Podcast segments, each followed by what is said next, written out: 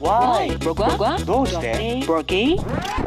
究竟是为什么呢？用知识撬开新商业的大门，外星人来了。本栏目由三十六克高低传媒联合出品。《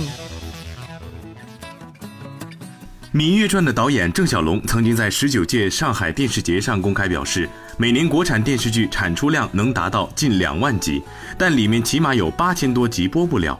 按理说，中国人对文化产品的需求正处在高涨阶段，具有代表性的电视剧为什么还会有数量如此惊人的积压量呢？首先，对电视剧播放造成影响的是播放模式的调整。二零一五年，广电总局将一剧四星改为一剧两星，也就是说，同一电视剧只能同时在两个卫视播出。这意味着一部剧的电视台买单者由四家降至两家，排播空间变小了。对于电视台而言，采购性价比高的头部剧就更加迫切。至于那些制作不佳、版权费也不低的腰部剧，电视台自然不太愿意播出，只能积压在发行方手里了。其次，政策变化也是让行业产生积压剧的重要原因。曾经限股令的出现，就导致了一批电视剧被积压，很多本来计划发行至电视台的古装剧集纷纷转为网播，甚至至今还没能确定播出时间和渠道。而二零一六年末的限韩令也导致一些韩国艺人参演的剧无法播出，因为这种原因而被积压的剧集，很难有人敢断定出头之日是何时。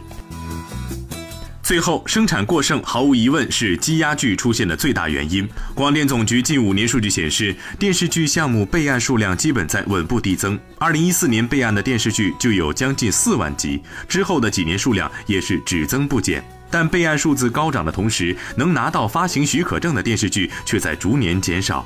二零一四年还有四百二十九部电视剧能拿到发行许可证，而到了一七年，只有三百一十四部电视剧拿到了发行许可证，拍的越来越多，允许播的却越来越少，很多剧集自然只能被压箱底了。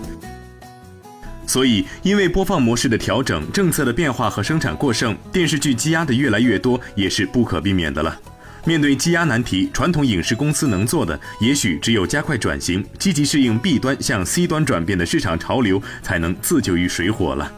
好了，本期节目就是这样，外星人，咱们下期见。